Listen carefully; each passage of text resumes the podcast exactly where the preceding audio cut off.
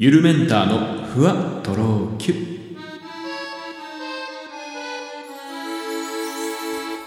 どうもゆるメンターです。この番組は僕ゆるメンターが日々の出来事をキュッとまとめてふわとろゆるっとお届けしていきます。最近嬉しかったことあったんですよね。まあそれがちょっとなんだろう。まあ余興というかね。あのまあお遊びというかであの、マツケンサンバをまあ歌って踊る機会があったんですよ。で、マツケンサンバといえば、あの、キンキラキンの衣装じゃないですか、マツケンさんの。で、後ろにはね、あの、何だ、なんとかダンサーズっていう、こう、お着物着た、あの、集団がいたりして。で、まあ、そのキンキラキンのやつをですね、えー、っと、まあ、知り合いにちょうど借りる やっぱ、なんか探すとみんなこういうの持ってるもんすね。あの、いや、買わなきゃいけないのかなとか思って、そのダンサーズが持ってる後ろの、なんかね、棒とか、あの、なんか、バトンみたいな、こう細長い棒に両側にポンポンみたいなのがついてて、キラキラの、シュッシュッシュって振ったりして踊るんですけど、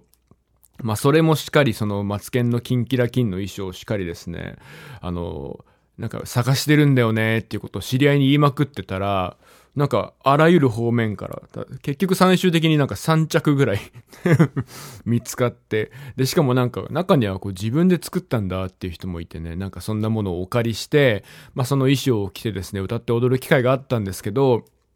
あのー、その借りた衣装が、まあ僕ともう一人二人でまあ歌って踊るってことで、二人でキンキラキンの格好してたんですよ。で、もう一人の方の衣装は、いわゆるまあドンキとかで売ってそうな、ああいう仮装の、もうコスプレ用のもので、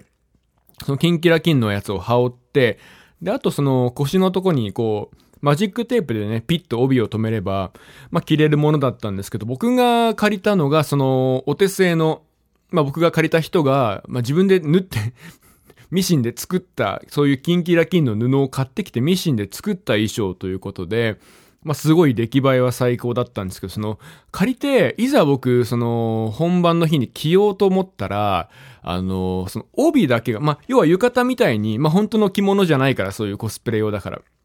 まあ、羽織って、右左ってこうパタンパタンって前で締めて、で、帯締めるんですけど、その帯が、その、ま、僕もてっきりマジックテープ的なものかと思ったら、帯だけ本物のそのガチ帯だったんですよ。着物のね。で、これやばいやばいってなって、その、当日の朝僕すごい焦ってですね、あの、なんとか、まあ、YouTube なりインターネットなりで、その帯の結び方っていうのを探して、で、いくつかあったんです。男の人ならこうみたいなものがいくつかあって、まあ、その中でもですね、簡単に見えておしゃれになるみたいな感じのやつが一個あったので、まあ、それを選んでですね、朝それを一生懸命練習して、まあ、あの、結べるようになったんですよ。まあでもたかがやっぱりその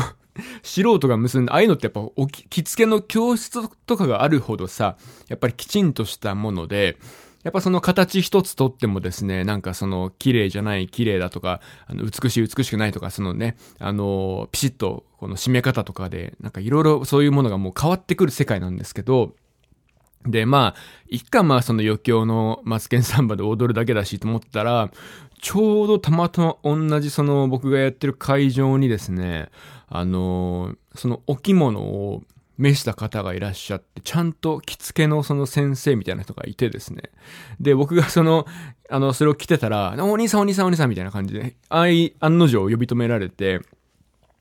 お兄さん男の人やろみたいな。そんな帯の締め方でええんかみたいな。なんか僕が結構ハイウエストの部分で、あの、帯を締めていたみたいで、男の人は結構こう腰なんか僕がよく使ってる、あの、骨盤のコルセットに似てるだと思うんですけど、腰のところで巻くみたいな感じらしい。ちょっと下目というかね、あのー、感じらしくて、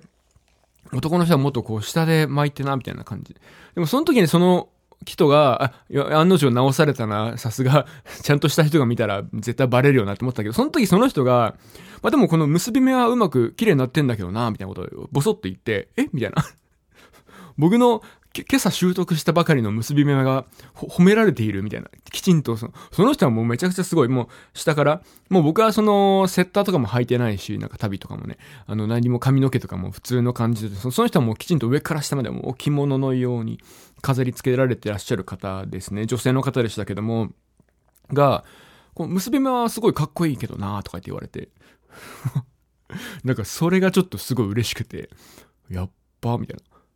お着物のちゃんとした人に僕の結び目応空処置的なもう今朝習得した結び目。しかも、あの、簡単でかっこよく見えるやつっていうやつをわざわざ選択してずるいことしてんのになんか、褒められたと思って。ちゃんと結べてたんだっていうのが、まあ、すごい嬉しかったことですね まあ、そんな機会ないじゃないですか。で、着物とか、帯締めるなんて機会もないですし、まあ、浴衣を着ようにも旅館とかで、あなんかあれってちょぼちょぼ結びとかにしたりとかさ、まあ本当はちゃんとした結び方あるのかもしれないですけど、そんなことしないじゃないですか。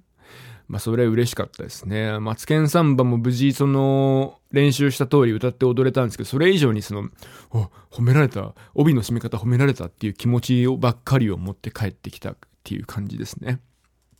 はい。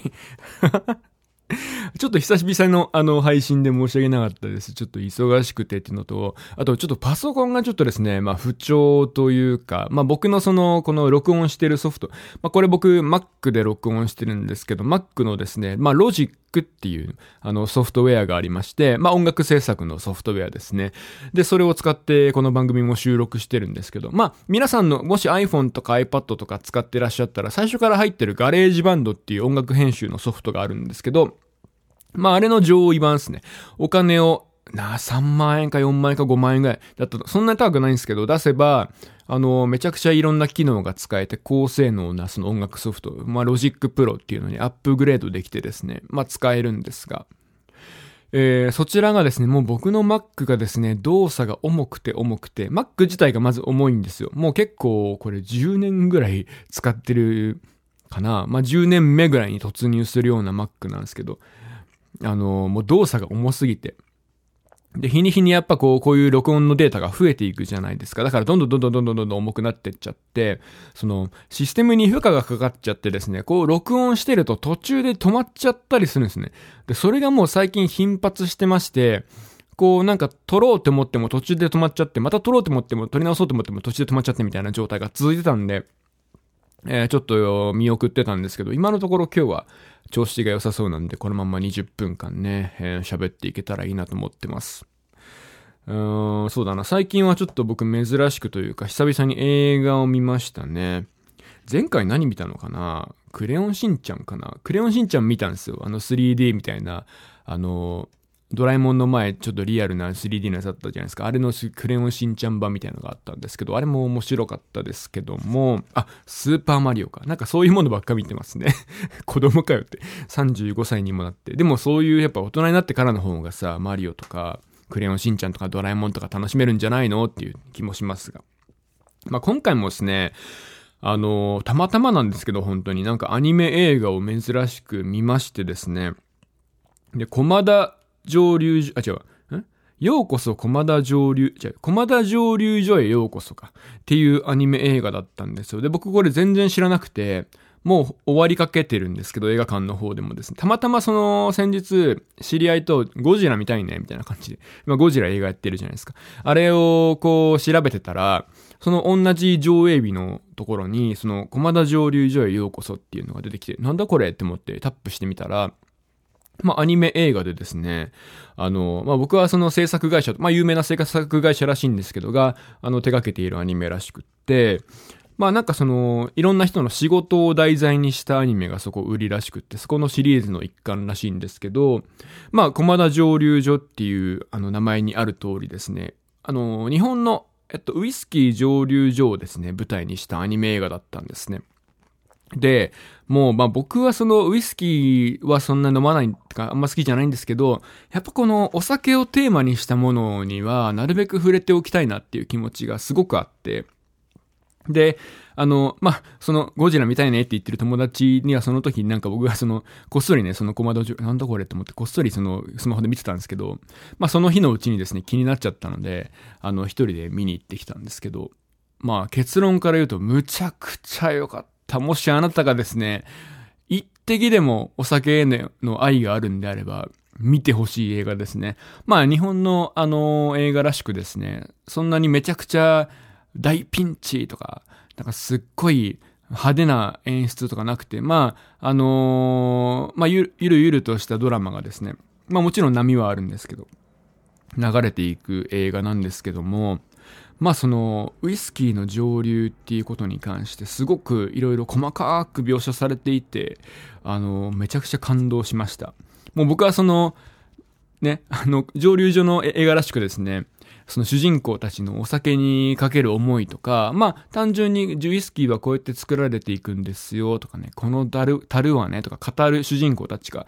語る場面があったりするんですけども、そこにもうその思いに終始泣きそうみたいな、その感動する場面じゃないんだけど、なんか流れていく物語のもうどこにもですね、お酒への愛が溢れていて、もうめちゃくちゃ泣きそう、ずっとうるうるしてるような映画だったんですけどね。あの、まあ、お酒に興味がない人は、まあ、見なくてもいいかもしれないんですが、あの、まあ、簡単なストーリーを言うとですね、その駒田蒸留所っていう、あの、まあ、その昔ですね、あの、幻のウイスキーコマっていうのを作っていた会社がありまして、そこがまあ、その、要は先代でですね、あのー、前の社長の時に、まあ、災害が起きまして、まあ、それを機にそのウイスキーの製造設備が壊れちゃったので、で、まあ厳しい世の中、ウイスキーのその製造するポットスチールとかいろんなすごい大きな機械があるんですけど、そういうのを導入しようとするとものすごい設備がかかる。で、泣く泣く、えー、そこはですね、あのー、ウイスキーの製造を諦め断念して、まあ別で作っていた焼酎の製造を一本でやっていくっていうことを、まあ先代の時に決めたんです。まあそんな社長さんが亡くなって、えー、その時ですね、あの、東京の美大で絵を学んでいた娘が後を継いで、えー、まあ、その幻のウイスキー、前、その会社が作ってたコマっていうウイスキーがあるんですけど、それがすごい熱狂的なファンが多かったりとか、幻のウイスキーっていう感じに今ではもう製造されてないから言われていて、それを復活させようと、まあ、奮闘するような話になります。で、もう一人主人公みたいなのがいて、あのー、それがその、東京の、あの、まあ、ニュースサイトですね。ウェブニュースサイトの、あの、新米記者みたいなのが出てくるんです。男の子で。で、その人はもう、あの、転職をもう25歳なんだけど、転職を5回ぐらいしてて、どの仕事をやってもダメっていう。で、なんかひょんなことからこのウイスキー蒸留所のですね、あの、連載を任されるんですけど、その蒸留所の名前は間違えるわ、ウイスキーの知識は何にもないわで、こう先方に迷惑をかけたりとかして、まあダメだなっていう あの、ダメダメな記者なんですけど、まあそんな二人がですね、なんかこう、あの、巡り合って、で、なんかお互い、まあ、成長していきながら、そのコマの復活を目指すという、あの、えー、ストーリーになってます。で、面白くてですね、その、その蒸留所の娘、継いだ娘にはお兄さんがいて、で、お兄さんが本当はね、えー、そのお父さんが亡くなった時に、あの、会社を継いで欲しかったんだけど、お兄さんお兄さんでちょっとその時の会社のウイスキーを、あの、辞めるっていう方針に反対をして家出てしまって、今はライバル会社のお酒会社でですね、もっと大きな会社で勤めていて、で、その駒田蒸留所をですね、まあ、買収しようとやってくる、まあ、敵みたいな関係に描かれていて、まあ、そのあたりの主人公、あの、登場人物がどんどんどんどん絡んでいて、なんかすごいその、その蒸留所で一番、あの、年の老いた、なんとかさんっていうすごい頑固親父みたいな職人さんがいたりだとか、結構個性豊かなですね、あの、登場人物が次々と登場して、まあ、物語を織りなしていくという、どう面白そうでしょう。や、僕はですね、やっぱそのウイスキー自体は、まあ本当に、まあお酒としてはあんまり好きじゃないんですね。やっぱりちょっとあの独特な甘みというか、ちょっと苦手な風味でして、まあほぼハイボールとかでもですね、もう全然飲まないんですけど、まあそのスコットランドに留学していたってこともあって、ウイスキー自体はですね、結構身近に感じているお酒なんですね。まあ、スコットランドといえばもう、あの、ウイスキーの本場、スコッチウイスキーとね、呼ばれるウイスキーがありまして、スコットランドもですね、あの、もう至るところにウイスキーの、えー、 distillery っていうんですけど、英語で蒸留所があります。で、その地域によっていろんな特性があったりとか、まあ、スコットランドで言うとですね、まあ、エディンバラとかグラスゴーっていう、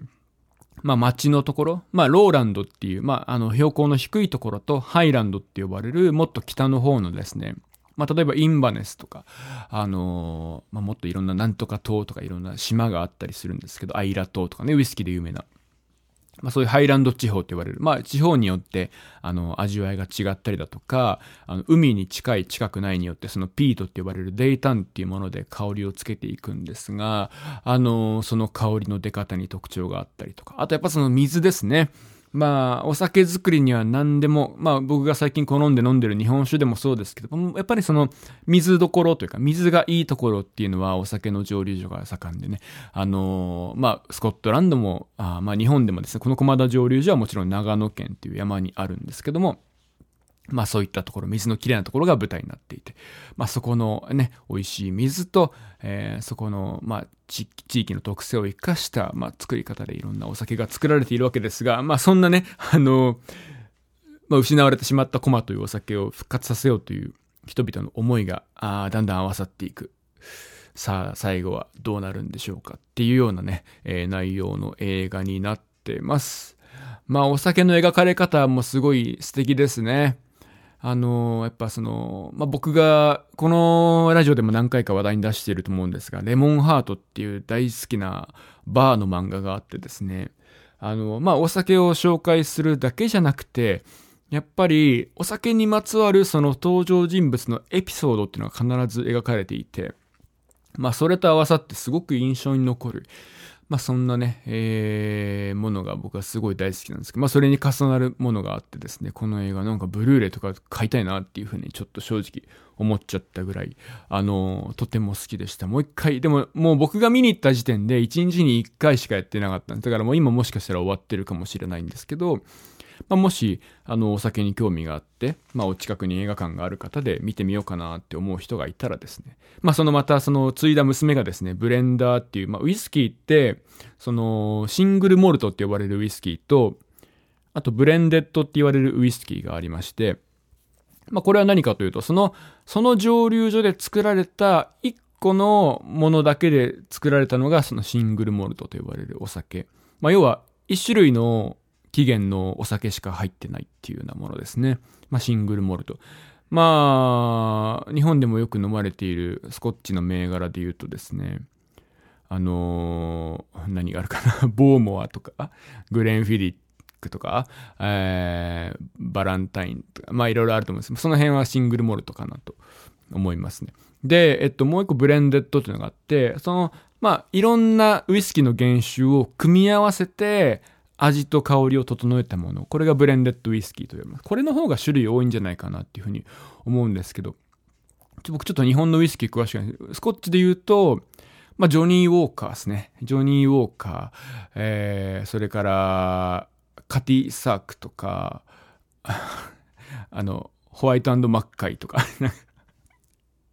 えー、ななんだろう、ああの、あれあれあれ、今、鳥の、鳥のさ、なんとかグースみたいな、あみたいなやつとか、あはい。あの辺が全部、あの、ブレンデッドウイスキーですね。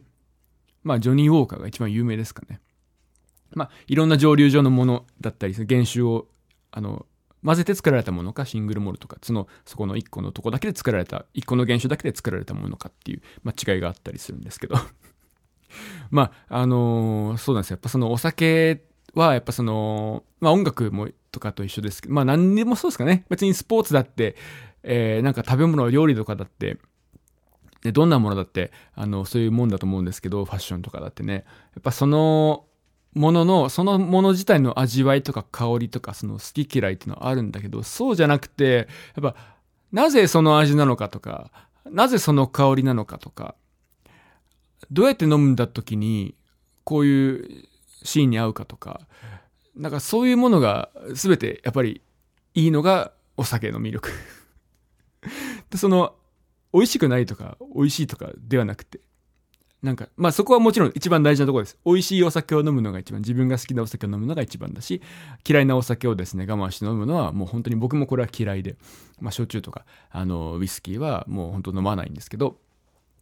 まあではなくて、まあそこを超えて、まあ自分の好きな酒に出会った時に、じゃあなぜその酒が美味しいのか自分にとって、どんな原料が使われていて、どんな製造工程で、で、その原料はどこから来てるのかとか、なんでこういう特徴がこのお酒にあるのかとか、はい。なんかで、それをね、どんな人に振る舞いたいかとか、なんかそういったことをですね、考え出すと、もうお酒の魅力って無限。僕はもう密かに前からですね、お酒に関わる仕事をしたいなっていうのはずっと心の中に、まあある意味僕の、まあ一番の趣味として音楽があるんですけど、音楽の仕事したいなっていう気持ちよりも強くお酒の仕事したいななんていう気持ちが実はありまして、それを強く思い出させられた映画となります。ではまた来週。